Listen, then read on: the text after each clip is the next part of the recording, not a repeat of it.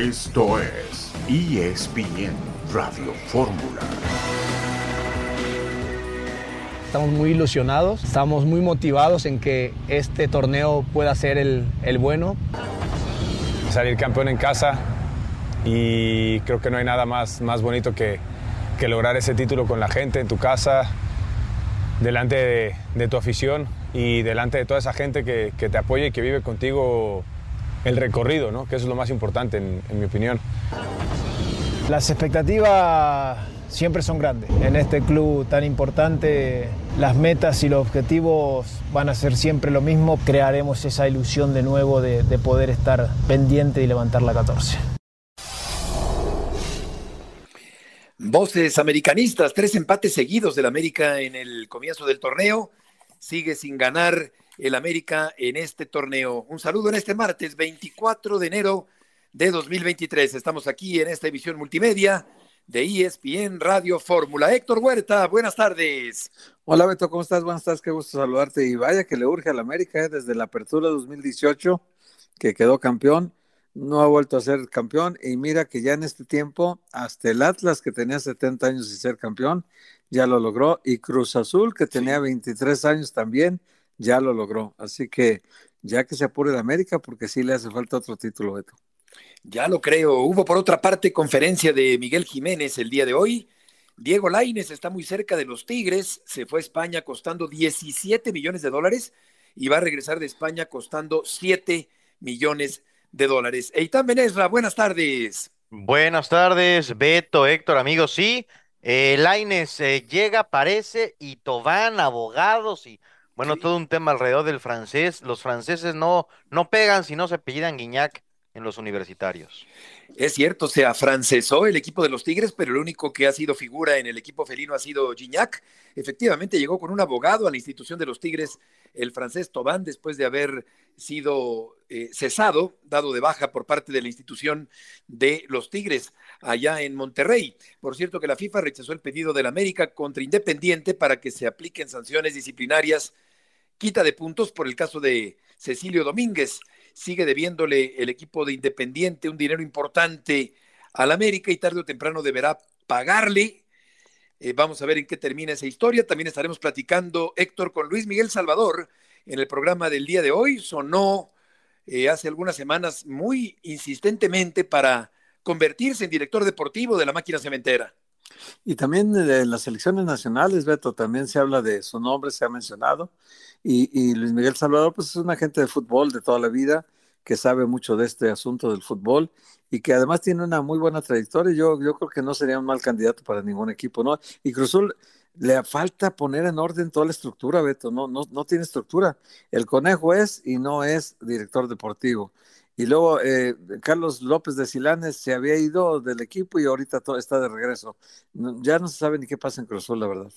Fíjate que Raúl Gutiérrez va a platicar mañana con nosotros en el programa uh -huh. aquí en ESPN Radio Fórmula, también acerca de la realidad de Cruz Azul, que no ha arrancado bien claro. el torneo, el claro. asunto de la, de la sanción al Cata Domínguez, que ya reapareció en el torneo el fin de semana anterior, en fin, un Cruz Azul que no acaba de arrancar en este torneo, Eitan, al igual que el América, Pumas, parece mentira, es el equipo que eh, tiene ahora mismo más eh, eh, posibilidades en el torneo, digo, en, el, en teoría, después de la victoria del fin de semana anterior. Sí, una muy buena victoria que yo creo que sorprendió hasta a los universitarios, pero sí hay sillas que se empiezan a calentar. Eh, a mí me parece que la de Ortiz, de las cuatro con más eh, ojos, es la que está más caliente de todas, aunque también me da la impresión de que el aficionado de América tiene que entender que es una liga diferente, que esos, ese poder, ese todopoderoso América ya no es hoy. Es cierto, y de, y de Pumas eh, todavía mucha información con respecto a Dani Alves, que fue cambiado de prisión el día de ayer. Tiene una celda individual en una prisión allá en Barcelona. Vamos a ir una pausa y volveremos enseguida en ESPN Radio Fórmula.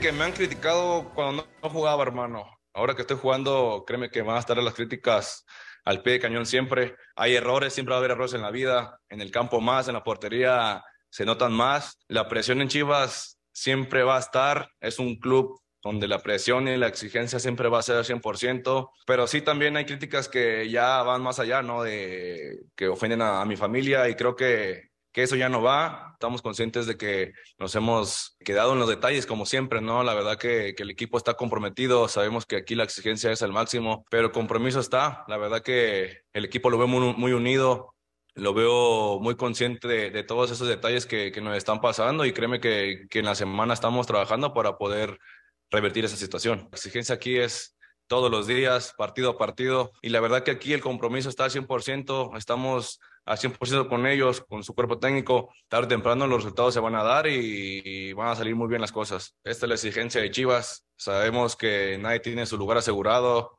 ni yo, ni nadie, así que el que esté tiene que hacerlo de la mejor manera y siempre dar lo mejor para el equipo, que es lo más importante al final de cuentas. La voz de Miguel Jiménez, el Guacho Jiménez, el portero del Guadalajara de Ruiz Nayarit, una ciudad pequeña en Nayarit donde nació un famoso banderillero, Juan Vázquez, que vive todavía. Miguel Jiménez, el portero del Guadalajara. Yo creo que tiene razón, Jesús, gusto en saludarte, en que las eh, críticas pues tienen que centrarse en lo estrictamente deportivo. Cuando se rebasa esa, esa férula, eh, yo creo que se incurre en algo que resulta hasta grave cuando Jiménez habla de, la familia y de esas críticas que, llegan a eh, sobrepasar la figura del portero como tal. Gusto en saludarte. Saludos, Beto, compañeros. Eh, muy buena tarde. Sí, ¿no? Y es eh, pues una de las pues herramientas de doble filo que tienen las redes sociales, ¿no? Donde te permite esa cercanía, pero también te permite emitir ese tipo de, mensajes sobre los cuales hace referencia el propio Miguel Jiménez, donde han causado algún malestar en, directamente en, su familia, ¿no? Eh, justamente, pues es el arquero que se ha ganado la confianza del profe Pauno, a pesar de toda la crítica que, que hubo hacia su trabajo durante la pretemporada por los errores que cometió en la misma, pero bueno, por ahora se ha comportado a la altura en lo que es el arco del equipo de el Guadalajara. Y también, Beto, el día de hoy eh, pues JJ eh, Macías ya lo anunció Chivas ahí con bombo y platillo, que pisó la cancha nuevamente, que se integró a trabajar con sus compañeros, pero como habíamos eh, comentado, será solamente por en un lapso de tiempo determinado, no quieren forzar la maquinaria de más, quieren que vaya poco a poco readaptándose al esfuerzo, readaptándose al trabajo para evitar alguna recaída o incluso una lesión de tipo muscular que luego puede ocurrir por la falta de actividad, ¿no? Duró siete meses fuera, así es que pues al menos ya comienza a reintegrarse el trabajo con sus compañeros también. Eh, hola, ¿cómo estás? Eh, una pregunta, ¿quién, eh, qué, qué, críticas se hizo más allá de lo deportivo? A mí no me queda claro porque yo he leído que solamente ha habido críticas eh, deportivas, entonces la verdad yo quisiera conocer, Jesús, con toda sinceridad, ¿a qué tipo de críticas se refiere Jiménez? Saludos, Aitán, buenas tardes. Pues mira, no sé, o sea, sobre todo el tema de las redes, ¿no? O sea, si por ahí se metan con su familia o le, escriban cosas directamente a la familia, que bueno, ellos pues, al final no son los que juegan, ¿no? Eh, va más por, por ese sentido, más que de, un juicio o alguna opinión de, algún periodista, ¿no? Sino más por esa cercanía de la afición, por esa posibilidad que existe de hoy, pues incluso encontrar la cuenta de, no sé, de una esposa, de un hijo, de la mamá, de quien sea, y, y escribir o descargar ahí la la, la ira, la furia o el desapruebo que puede tener algún aficionado, la desaprobación que puede tener algún aficionado con hacia este futbolista, ¿no? Sí, es, es un buen portero que tiene una responsabilidad enorme jugando en el equipo donde juega Héctor y se trata de este Guacho Jiménez que está haciendo una, empezando a hacer una carrera importante con las Chivas. Sí, tarde le llegó la oportunidad, Beto, ya sabemos que tiene 34 años, pero a pesar de las oportunidades que llegan cuando pues, la vida te las presenta, yo creo que no la ha desaprovechado del todo. ¿eh? Yo creo que en general ha sido un portero confiable contra Monterrey, jugó un partidazo, ya no repitió en los siguientes dos, pero bueno, el guacho yo creo que es un portero que todavía se puede confiar en él. Pero también, bien Jesús lo dices, lo de las redes sociales es un peligro porque donde te encuentren efectivamente esa conexión de familia, de esposa, todo eso, te pueden causar mucho problema familiar Ahora, ¿tú, tú crees este, que en esta parte el futbolista pues tiene todo el derecho del mundo a defenderse, ¿no? A, este, a responder por, por, su trabajo en la cancha, pero sin, sin el derecho que le da a nadie de meterse en su vida privada. Sí, de, acuerdo, Héctor. Y justo la, la pregunta iba en, ese sentido, ¿no? De cómo es que él manejaba justo, todo este tema, eh, pues de las críticas que han sido evidentes que, que se han ido sobre Miguel Jiménez en algunos partidos y él acotar esa parte, ¿no? Donde decía, bueno, cuando es hacia mí, hacia mi trabajo, no hay problema, lo tomo, lo asumo, lo respeto y trabajo para mejorar. Pero cuando ya comienzan a meterse en el tema familiar, en enviar mensajes, pues a personas que no tienen absolutamente nada que ver, ahí es donde sí eh, le molesta, digamos, al, al cancerbero el hecho de que le toquen a la familia cuando a final de cuentas, pues el responsable de las actuaciones en la cancha es él. Sí, definitivamente. Con respecto a Paunovic, eh, ayer decía que lleva tres partidos y no tres años con el Guadalajara. Lo que ocurre, Jesús, es que el torneo es corto, la presión es grande.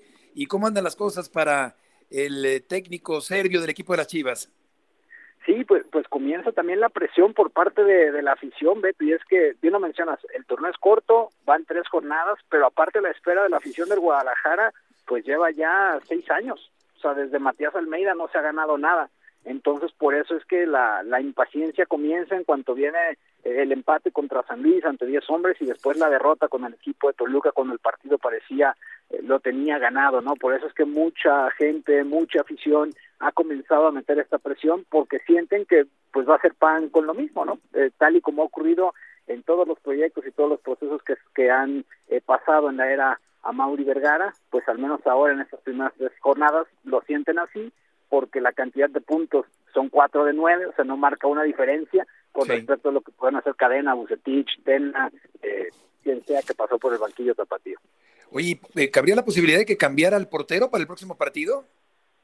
No, no, no, por ahora no, están tranquilos con, con Miguel, Pau no le ha dado esa confianza, esa responsabilidad, lo aguantó en, en los momentos complicados en pretemporada donde cometió errores y, y por ahora le han otorgado ese sitio dependerá evidentemente de, más actuaciones que tenga el cancerbero, que se tome una determinación, pero por ahora no, sigue siendo el uno Miguel Jiménez. Correcto, Jesús, muchas gracias por la información. Buenas tardes. Buenas tardes, Seitán. Pues solamente, eh, Beto, Héctor, dice Jesús con, con mucha presión que la afición de Chivas está temerosa que sea pan con lo mismo. Pues es pan con lo mismo, ¿eh? porque son los mismos jugadores. Digo, si hubieran llegado Messi, Mbappé y Neymar, pues sí sería diferente, pero esencialmente es el mismo equipo que difícilmente compite con Tigres, con Rayados, con la mejor versión de América. No son magos. En el fútbol mexicano, en mi opinión, le damos un valor exageradísimo a los entrenadores. Cada uno está limitado por la materia prima a la que dirige. Es Paunovic con lo mismo, Beto. Sí, sí, sí. sí, sí, sí. No, eh, es que la verdad el plantel, bien lo dice Eitan, el, el plantel es el mismo, Beto, con unas eh, incorporaciones que tampoco, tampoco marcan gran diferencia. El plantel es el mismo, eh, no podemos esperar haciendo lo mismo que tenga resultados diferentes. O sea, por muy mago que sea el técnico, por muy capaz que sea, que no es el caso. Aquí ya, por ejemplo, ya pecó de desconocimiento en el caso de Santiago Ormeño, que ya probó a todos los delanteros que tiene ahorita y ninguno le responde al nivel que puede responderle Ormeño. O sea, ya vimos al Tepa, vimos a, Daniel Ríos, vimos a Ronaldo Cisneros desde el principio del partido y no pasa nada con ellos, Beto, no pasa nada. Y, el problema Chivas es el mismo del torneo pasado, el anterior y el anterior y los últimos 10. El equipo ha metido muy pocos goles en los últimos años, muy pocos goles. Y esta marca de, que va metiendo, te digo, de 56 goles en los últimos tres torneos contra 51 del América el pasado, nada más. En un solo torneo del América en 21 partidos, metió casi los mismos que el Guadalajara en 51 partidos de tres torneos. O sea, eh, esta incapacidad de hacer goles está clarísima en el Guadalajara. y si tienes a Ormeño y lo desperdicias, por, por, desconocimiento, porque alguien te dijo al oído que no sirve, o porque te dice que te puede grillar o te puede hacer grupo, pues qué tonto el técnico que lo permitió, ¿verdad? Sí, y además las, las formas y el tiempo, los tiempos no, no, no favorecieron eh, esta salida abrupta por parte de Ormeño del equipo del Guadalajara. Y hay otro problema, Aitán, que es la ausencia de Alexis Vega, que está fuera del torneo. Un jugador que es el que más talento tiene en el equipo del Guadalajara y esto puede repercutir en el desempeño de las Chivas en el torneo. Y como dicen por ahí, poco el amor y gastarlo en celos, pues sí, no es un plantel tan talentoso y el más talentoso se va a perder una parte muy importante, deseando que se recupere, pero no va a llegar, no son ocho semanas y a las ocho semanas y un día está al 100%, entonces es un reto grande, y, pero Chivas es eso, es un equipo eh, ahí marginal de liguilla, en, en, su tope de rendimiento, quinto de la tabla, cuarto de la tabla, pero el plantel humano me parece que siempre se exagera respecto a lo que es Guadalajara, y ahí la gente de Chivas se confunde. Sí, porque no es Héctor, el del Guadalajara, uno de los mejores planteles de este torneo en el fútbol mexicano. Ni cerca, Beto, ni cerca. O sea, estamos hablando de que, pues yo ya, no recuerdo cuándo fue la última vez que el Guadalajara fue primer lugar de la tabla general. No sé si tú te recuerdes, pero me parece que ninguno de los presentes nos vamos a acordar, porque es, es tan, tan lejano el, el día en que el Guadalajara estuvo arriba, que yo, nada más en los últimos 12 torneos, te saco noveno. No, estaba más cerca de descender. Décimo, noveno. Estoy leyendo Apertura 2011, puede ser. ¿eh? Claro, claro, puede ser, sí. Con el Güero Real, si no me falla la memoria. O sea, por ahí. Por ahí, imagínate, cuando fue campeón con, con Almeida fue tercero de la general, ni siquiera fue primero, tercero. Eh, ¿Cuándo ha pasado de 30 puntos el Guadalajara? También habría que checar eso, Aitán. Es un dato que en los últimos 12 torneos lo más que ha llegado es a 28 puntos. 28 puntos. El Piojo Herrera siempre pasa de 30 puntos en todos los torneos. Vamos a un corte y regresamos.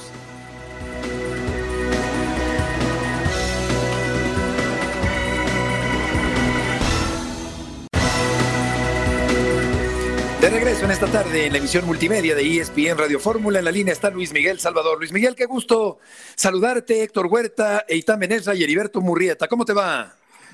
¿Qué tal, Beto, Héctor, Aitán? Muy buenas tardes, un gusto saludarlos. Igualmente, Luis Miguel, tu nombre sonó fuertemente para convertirte en el nuevo director deportivo del Cruz Azul. ¿Hubo algún acercamiento por parte de la directiva cementera? Hola, Beto. Mira, la verdad estoy muy agradecido de que siempre cuando suceden este tipo de cosas, eh, afortunadamente sale mi nombre.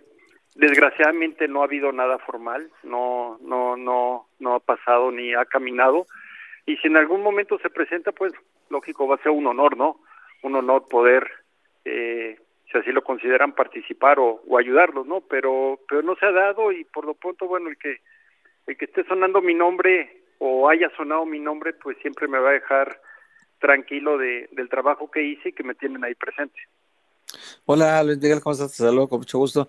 Oye Luis Miguel, y en el caso de, de la Dirección de Selecciones Nacionales que está haciendo un reacomodo ahorita, una reestructuración, eh, donde nos decía John Sutcliffe ayer que por fuentes que él ha consultado le han informado que va a haber esta reestructura, eh, eh comprende ahora un jefe directo de Jaime Ordiales eh, y también eh, alguien que le dará cuenta a cinco dueños de cómo se van a manejar las cosas en selección nacional entre ellas la de elegir al técnico, que es muy importante. En esta parte de ahí tampoco John de Luis ha tenido comunicación contigo porque también tu nombre ha sonado ahí.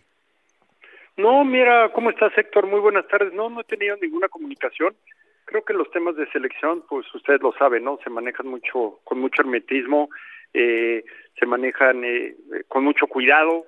Yo creo que sí es importante que se haga un grupo, le quiero llamar de apoyo a Jaime Ordiales, a lo mejor un grupo integrado por por tres, cuatro, cinco miembros, que sea un staff de apoyo para, para Jaime, para el trabajo, con quien pueda debatir, con quien pueda platicar las ideas, pero sí considero también bien importante que ese grupo esté integrado por gente que opera, Héctor, el fútbol, no los dueños, no los representantes de los dueños, no, no, no, la gente que opera, eh, el director deportivo o el presidente deportivo de un equipo, de los que están en el día a día, ¿no? En el que están, los que están en la cancha, los que intercambian opiniones o debaten con los técnicos de sus equipos, ¿no?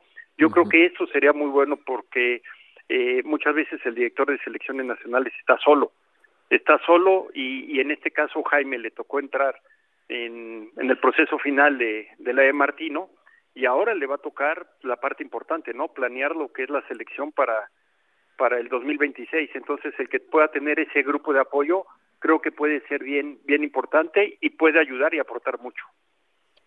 Hola Luis Miguel, ¿cómo estás? Te saluda Eitan Benesra.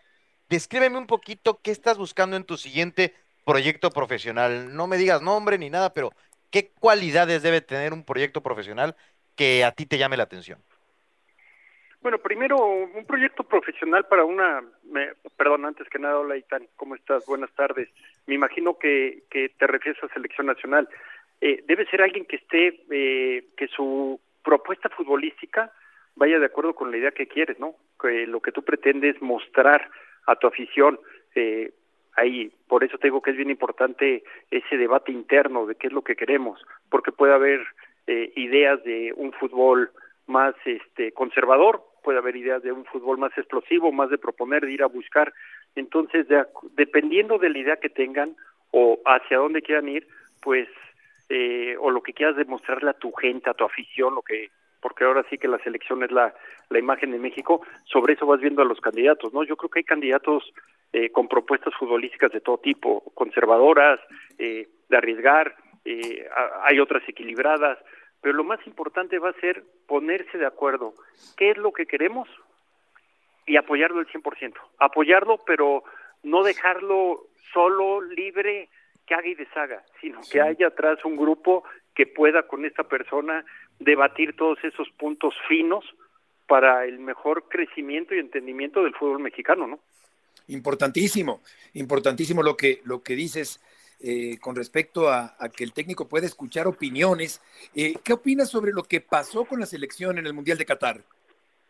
Hijo, fue, fue un golpe muy duro, ¿no, Beto? Yo creo que ahí fue cuando eh, tocamos fondo. Pero también se oía como que fuera una crónica, ¿no? De, de algo que iba a suceder. ¿Por qué? Porque desgraciadamente la selección mexicana en el último, corríjame, año y medio o dos años, venía en una caída libre, venía no funcionando, no tenían una estabilidad, no tenían una regularidad de funcionamiento y de resultados. Porque una cosa son los resultados en los partidos amistosos, que eso pasa a un segundo término. El problema era que no veías un funcionamiento, no veías una regularidad de, de, esquema de juego. Entonces, venía en caída libre. Eh, eh, ahí el hecho de no haber reaccionado, no, no sé, no haber una, como le dicen, un jalón de orejas, eh, o hasta en su momento a lo mejor muy frío un análisis objetivo faltando seis, ocho meses para el Mundial, al ver que no calificaba, al, ver que no funcionaba la selección, este, a lo mejor hacer un cambio, yo creo que ese análisis es a lo que me refiero, debe de haber un grupo frío, sin intereses, de gente de fútbol que pueda analizar esas cosas y debatirlas y corregirlas en, en su debido tiempo. Oye Luis Miguel, porque sí recuerdo la última etapa cuando cuando al Tata Martino le informan que sale Gerardo Torrado, él se, molesta mucho, renuncia, no le permiten renunciar. Y luego después cuando, cuando nombran a Jaime Ordiales, él dice que pues él ya, él ya tiene su decisión tomada de todo y que ya pues será solamente un acompañante más en el grupo, porque como diciendo, no, no, va a hacer caso de ninguna sugerencia. Y la prueba es que deja fuera del, del Mundial a, al Chaquito, por ejemplo, al Chaquito Jiménez, que andaba mucho mejor, lleva lesionado a Raúl Jiménez, en fin, toma decisiones que a lo mejor con, con una presencia mayor de un director deportivo de mayor peso, tal vez no le hubieran dejado tomar, porque al final la selección no es del Tata Martino, es de México, y el resultado se queda para, para, para la estadística mala de México, no queda para el Tata Martino. Al final de cuentas él ya se fue y ya hizo su, su negocio aquí, pero ¿no crees que perjudicó mucho que le dejaran tomar todas las decisiones a él? Eh, a ver, Héctor, yo pienso, o sea, que eso no puede suceder. Primero, lo más importante, Héctor, considero, es una opinión personal, en la decisión del técnico tiene que ser una decisión, si quieres, cabildeada en un grupo, lo que quieras, pero al final es una decisión, eh, vamos a llamarle el director de selecciones nacionales. ¿Por qué te lo menciono? Porque a lo mejor vamos a hablar del supuesto de Tata Martino. Tata Martino llegó eh, en una administración y a lo mejor contratado por la máxima cabeza de la Federación Mexicana. Entonces después pones a un director deportivo que entra a sustituir al que al que se fue. Imagínate al Tata Martino, a lo mejor decía, pues yo qué le tengo que hacer caso a este director deportivo si yo a, mí el que me trajo es el de arriba. Es lo mismo que pasa en un equipo de fútbol. Si tú en un equipo de fútbol el que contrata al técnico es el director deportivo, presidente deportivo, vas a mantener esa línea de autoridad y lógico el entrenador eh, eh, se va a cuadrar con el director deportivo y o presidente deportivo. Qué diferente es si el dueño o el representante del dueño de la empresa que administra el equipo, como le quieras llamar, es el que contrata al entrenador o se involucra y es el que eh, toma la, la batuta en su contratación, imagínate después en el día a día el entrenador qué tanto peso le va a dar al de a la autoridad del director deportivo y presidente deportivo, ¿me explico? Entonces, yo creo que es bien importante marcar eso, que el responsable es el director deportivo y como te digo, y si atrás de él hay un grupo, un staff de apoyo con él, con el que se debatió previamente las decisiones, todavía mejor, pero así el entrenador que esté va a saber que el entrenador deportivo tiene la autoridad para él proponer que se vaya y se va, ¿me explico? En cambio, de la otra forma, pues el entrenador, como bien mencionas, está en la cómoda. Yo no hago caso, yo hago lo que se me dé la gana al fin. Yo estoy bien con los de arriba. eso, eso es lo que tenemos que ir cambiando. ¿Cuál es tu favorito para dirigir a la selección nacional? Es bien difícil, Beto, es bien difícil. ¿Sabes por qué? Porque yo creo que cuando haces un, en este tipo de situaciones, cuando haces un análisis, tienes que hacer un análisis primero muy profundo de qué es lo que quieres. Y una vez que más o menos tienes una idea, entrevistar a los candidatos que consideras idóneos a fondo, sacar los pros, sacar los contras de cada uno y tener esas entrevistas personales. Yo siempre he creído que el, que el, que el, que el sentarte frente a una persona y, y platicar a detalle, te tome el tiempo que sea, tres, cuatro horas, todos los detalles, el lenguaje corporal también te ayuda mucho, o sea, y conocer a la persona, el cómo piensa, tienes que hacer ese análisis, sacar los pros, los contras, y ya después de que entrevistas a todos, de acuerdo a tu idea, vas a analizar esos pros y contras y te va a ayudar a tomar la, la decisión. Te digo, eh, es difícil decir, ah, yo quiero este candidato, porque yo no sé cuál es la idea que vaya a querer la, la Federación Mexicana en torno al nuevo técnico, ¿no? Yo creo que ese es el tema principal. ¿Qué es lo que queremos del nuevo técnico, cuál es la propuesta futbolística del nuevo técnico y una vez definida esa, ver qué opciones son las idóneas para cumplir ese perfil. Luis Miguel, pero hablando de eso, ¿qué, qué cualidades debería tener un candidato ideal? Y con lo que tú conoces de fútbol mexicano, ¿qué estilo es el más apto para potenciar las cualidades del futbolista mexicano? Mira, Eitan, yo creo que, a ver, yo, yo considero que por las características del futbolista mexicano, el, la, la, propuesta debe ser de, de buscar, de proponer, de intensidad en el campo de juego. las, características, las características físicas del futbolista mexicano es de, de mucho fondo físico, de mucha intensidad. Entonces, tienes, yo creo que, que, que estaría muy bien tener a alguien que proponga, que apriete en las zonas de juego, que, que sea un equipo intenso, que, que, que sea un equipo que, que tenga ese orden, pero que tenga claramente eh, identificadas sus cualidades, que son la intensidad, eh, la, la, la, el presionar en todas las zonas del campo.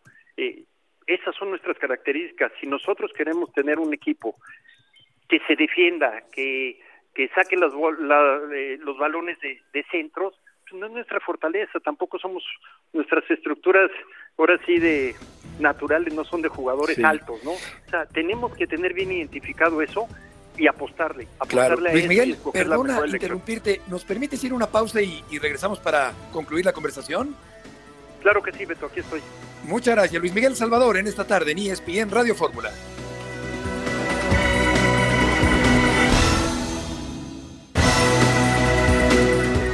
De regreso con Luis Miguel Salvador, Héctor, en esta tarde aquí en ESPN Radio Fórmula.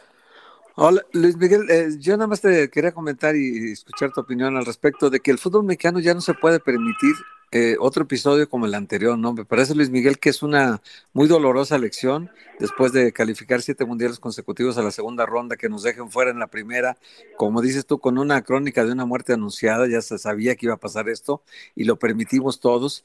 Eh, ¿No crees que el fútbol mexicano ya tiene que hacer un alto en el camino y decir de aquí en adelante hay que planear las cosas mejor, hay que, hay que proyectar el fútbol mexicano a los siguientes tres, cuatro mundiales para, para saber qué esperamos en cada uno de ellos? ¿No crees que es un buen momento para replantear todo el fútbol mexicano?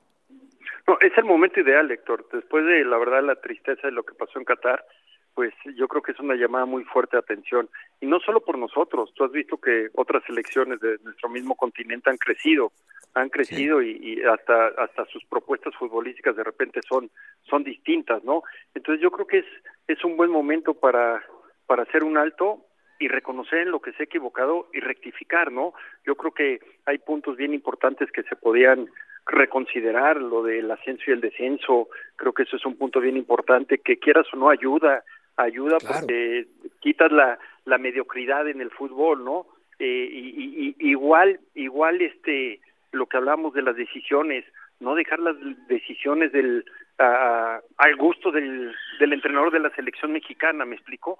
No puedes hacerlo, ¿por qué? Porque después, pues llevas llevas ese, ese, ese, ese proceso, lo llevas ahora sí de una manera no idónea, porque solo hay una persona que toma que toma esa responsabilidad. Entonces yo creo que es un buen momento si queremos crecer, porque si de repente damos bandazos de, de tomar decisiones que, que afectan a nuestro fútbol, pero ya vimos, ya vimos que, que, que está afectado. Entonces, bueno, creo que es un gran momento para corregir, corregir todos esos malos hábitos que hemos tenido.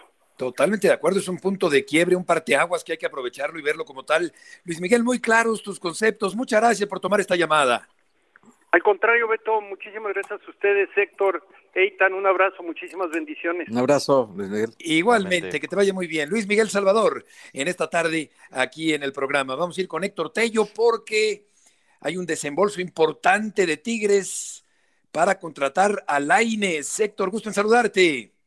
Hola Beto, buenas tardes, gusto saludarte también. Y bueno, pues sí, lo, lo mencionas muy bien, eh, Tigres eh, tiene ya un acuerdo eh, con el Real Betis para pagar 7 millones de euros por Diego Laines, que ya aceptó regresar con Tigres. No lo han oficializado, podría ser en las próximas horas porque faltan detalles eh, en el tema contactual con el jugador, las famosas cláusulas que, bueno, también han tomado relevancia en las últimas horas en el seno de los Tigres con el caso de Florian eh, Tobán, que hay algunas noticias importantes también en torno a la salida del francés, pero Diego Laines eh, podría ser anunciado en las próximas horas y están presupuestando que llegue entre miércoles y jueves acá a Monterrey para ser sometido a las pruebas eh, físicas y médicas de rigor para después estampar su firma en el contrato que lo vincularía hasta el 2027 con la institución Auriazul.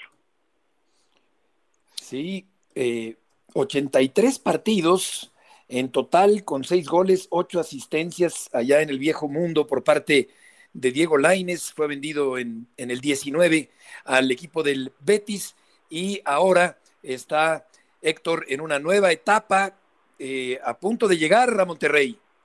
Sí, le quería preguntar al Tocayo, Tocayo, este, ¿tú crees que parte de las cláusulas que están por, por definirse contengan alguna que hable de la posibilidad de que vuelva al fútbol europeo, porque yo me imagino que a la edad de Laines, cuando ya probó el fútbol europeo, aunque no le ha ido bien, eh, ya sabe lo que es competir allá, ya sabe lo que es entrenar allá, ya sabe el nivel de profesionalismo que hay allá, la competencia que hay, la exigencia. Eh, yo creo que él seguro viene a Tigres como una especie de trampolín para luego volver a Europa. ¿Es esa alguna de las cláusulas o no lo sabes? ¿Cómo estás, Tocayo? Buenas tardes.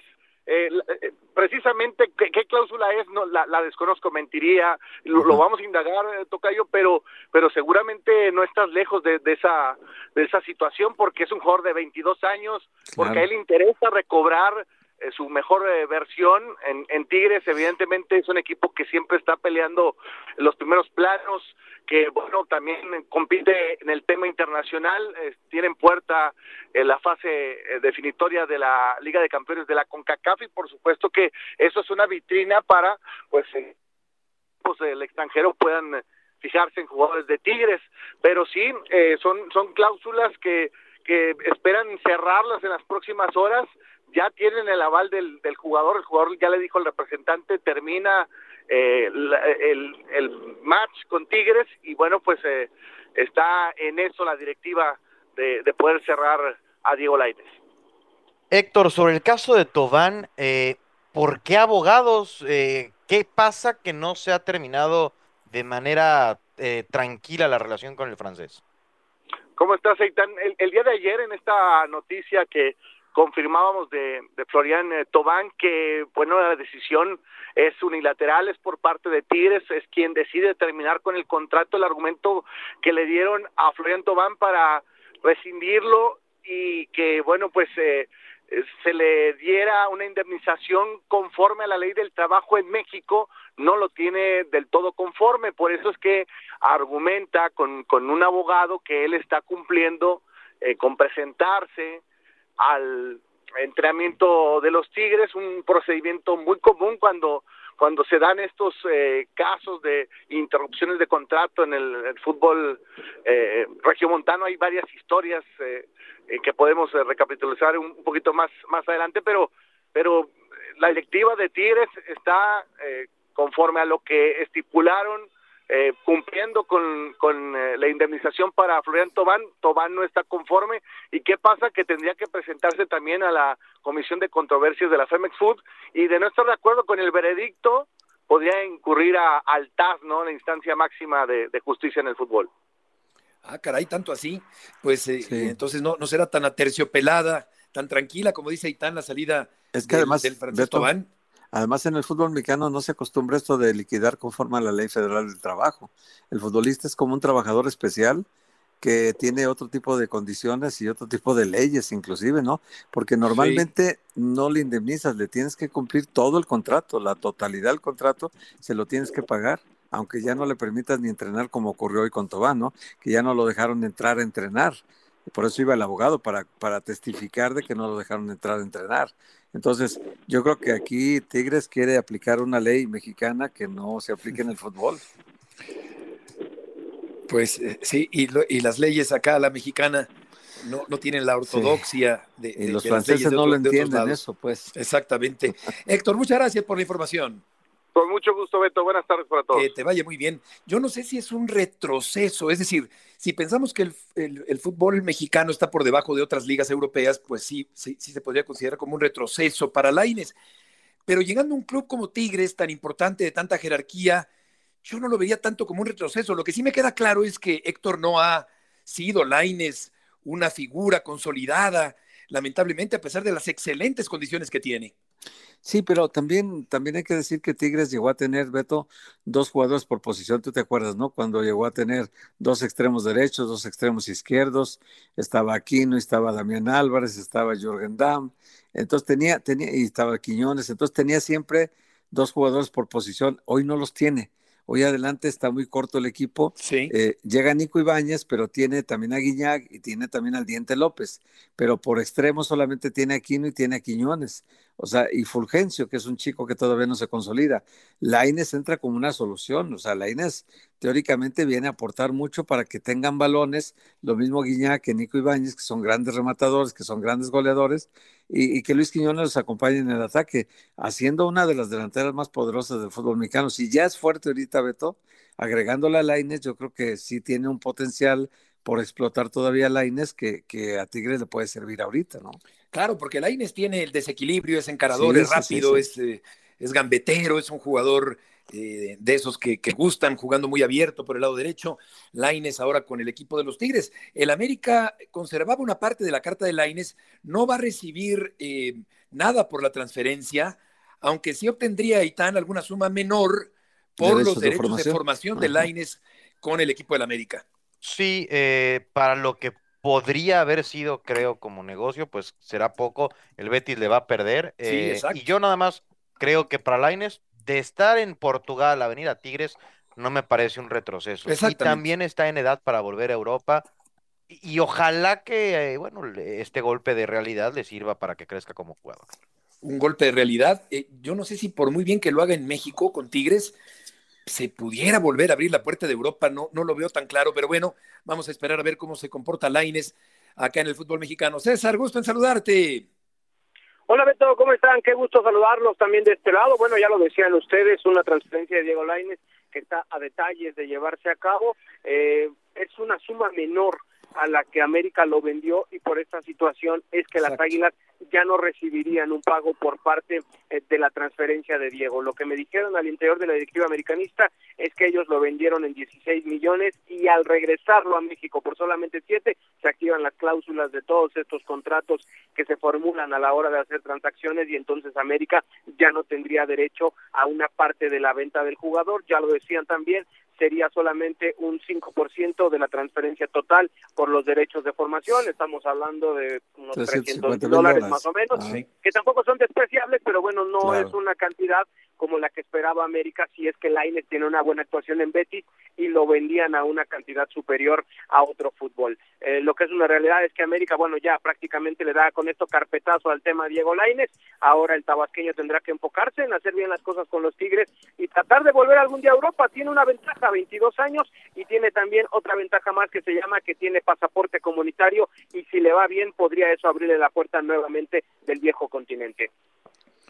Eso sí, todavía está muy joven, todavía está muy joven, y seguro de algo le habrá servido Héctor eh, a manera de aprendizaje, a pesar de que no tuvo tanta actividad, Laines allá en Europa. Oye, este sí, Beto, y también preguntarle a César, oye César, el que abrió el abanico de cuánto quería cobrar fue Santiago Baños, y entonces hemos de creer que si le pidió a la América dos millones de dólares, Tigre le pagará dos millones de dólares al año. Hola Héctor, qué gusto saludarte. Seguramente, seguramente ya sabemos que Tigres es un equipo que paga bien, es un equipo que generalmente accede a las peticiones de los jugadores que ellos se ponen como objetivo. No sé si sean los dos millones de dólares de manera íntegra, pero seguramente es una cifra cercana o tal vez hasta superior. Eso ya solamente lo sabrá eh, la gente del futbolista y Mauricio Culebro, pero yo estoy seguro en que sí le dieron un muy buen sueldo, será de los mejores pagados de la Liga MX. Y ahora Diego, bueno, tendrá que desquitarlo dentro del terreno de juego. Llega una institución que si bien no es de los grandes del fútbol mexicano, sí ha cobrado protagonismo en los últimos años y eso le puede ayudar a relanzar su carrera porque Diego también está pensando en lo que será el Mundial de 2026. Para él quedarse fuera de Qatar fue un golpe durísimo y no quiere que se repita esta situación en tres años y medio y también por eso toma esta decisión de regresar. Lo reportábamos aquí en ESPN hace dos semanas que eh, después de salir de Braga, eh, realmente Diego anímicamente estaba afectado y que por eso le abría la puerta al fútbol mexicano. Bueno, esto se ha cristalizado y ahora tiene una nueva oportunidad enfrente, como ya lo decían ustedes, un chico de solo 22 años que tiene todavía mucha carrera por delante. Vamos a ver en qué, en qué termina esta historia de, de Laines con el equipo de los Tigres y eh, pues tratando de también sacarse la espina, César, de no haber participado en el Campeonato Mundial.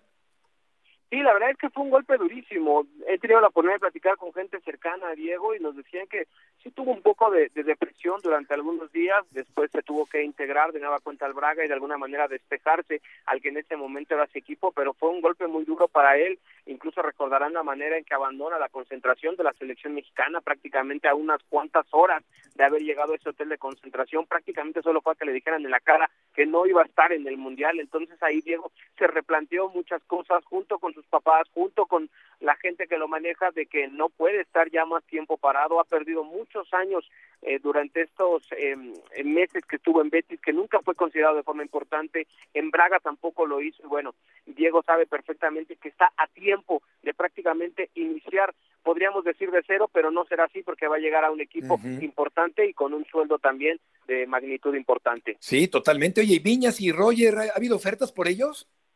Mira, en el tema de Viñas lo hablamos la semana pasada, Pachuca estuvo mucho, muy interesado, sin embargo América no fue flexible en el tema de dejar salir a Fede a una sesión con opción de compra. El América forzosamente quería vender a Federico ya y prácticamente deshacerse de él de manera definitiva. Pachuca obviamente no accedió a esa petición porque Viñas tiene un año y medio que no es el mismo delantero de cuando llegó a México. Realmente el nivel es a la baja, tiene tres goles en los últimos siete meses con América, entonces era difícil que el Pachuca accediera a una compra de, definitiva de, Viñas y en este momento, bueno, la negociación está totalmente parada, totalmente congelada y lo que me dicen en América es que lo más probable es que se quede. Y en el tema de Roger, bueno, pues ya sabemos la novela de cada seis meses, ¿no? De Boca Juniors, que viene, se acerca, que lo busca, que lo pretende. Aquí hay cosas que hacen una diferencia. Sí, Roger termina contrato en el verano, pero a diferencia de Bruno Valdés, Roger no está dispuesto a ganar menos para irse a jugar al fútbol eh, de Argentina. Entonces, si Boca Juniors lo quiere en este momento, tendrá que pagarle a la América. Si quiere Roger en el próximo verano, ya está en condiciones de poder hablar con él porque faltan seis meses para que termine el contrato. Lo que sí te puedo garantizar es que al día de hoy, martes 24 de enero, no hay una sola oferta en la mesa de Santiago Baños por Roger Martínez. César, muchas gracias por la información. Abrazo, excelente tarde. Muy completa, buenas tardes. ¿Y Eitan, qué nos dices de la NFL y del BASE? Pues eh, en la NFL se siguen cambiando las proyecciones. Beto Héctor empezó de favorito el equipo de, de Kansas City. va a jugar eh, Patrick Mahomes, que es el mejor quarterback de la liga, pero está lesionado, aunque, aunque va a participar. Ese es el duelo que tendremos, eh, que tendremos a través de ESPN, la final de la conferencia americana. Ahora mismo favoritos los bengalíes de Cincinnati, que van a ser visitantes, pero una lesión de coreback pues siempre puede condicionar un partido. Un punto y medio. Para darnos una idea, empezaron dos puntos y medio desfavorecidos. Entonces las proyecciones son de que puede haber eh, un visitante como ganador, así es que vamos a ver qué ocurre eso. Y en las grandes ligas, a la espera de que se confirme ya la lista de todas las selecciones nacionales, porque en mes y medio se juega el Clásico Mundial de Béisbol. Muchas estrellas, incluidas las mexicanas, van a estar en este torneo y hoy se reanuda eh, la final de la Liga Mexicana del Pacífico. Los cañeros de los Mochis le están ganando dos juegos por cero a los algodoneros de Guasave. Hoy se reanuda en Guasave, el tercero de, esa serie. El campeón va a la Serie del Caribe que arranca el 2 de febrero en Caracas, en Venezuela. Oye, Se, entusiasmó mucho la gente con los vaqueros, ¿verdad? Y al final otra decepción. Pues sí, sí, había mucha ilusión, había oportunidad de llegar a, un, a una final de conferencia. No lo lograron pero los 49 también tienen mucha afición, así es que de los que quedan son los más populares. Oye, y, ya nada más por último, eh, eh, salió por primera vez la tarjeta blanca allá en, en Portugal, sí, en el partido en, eh, del Benfica y el Sporting de Lisboa, una tarjeta blanca que saque el árbitro para reconocer públicamente al equipo que realiza un acto de fair play la ah, tarjeta blanca. Qué bueno, qué bueno. Buena, buen, buen, bueno a partir de hoy. Gracias, Héctor Eitan. Buenas tardes. Que les vaya muy bien. Hasta mañana. Gracias, Beto. Un abrazo. Igualmente, buenas tardes.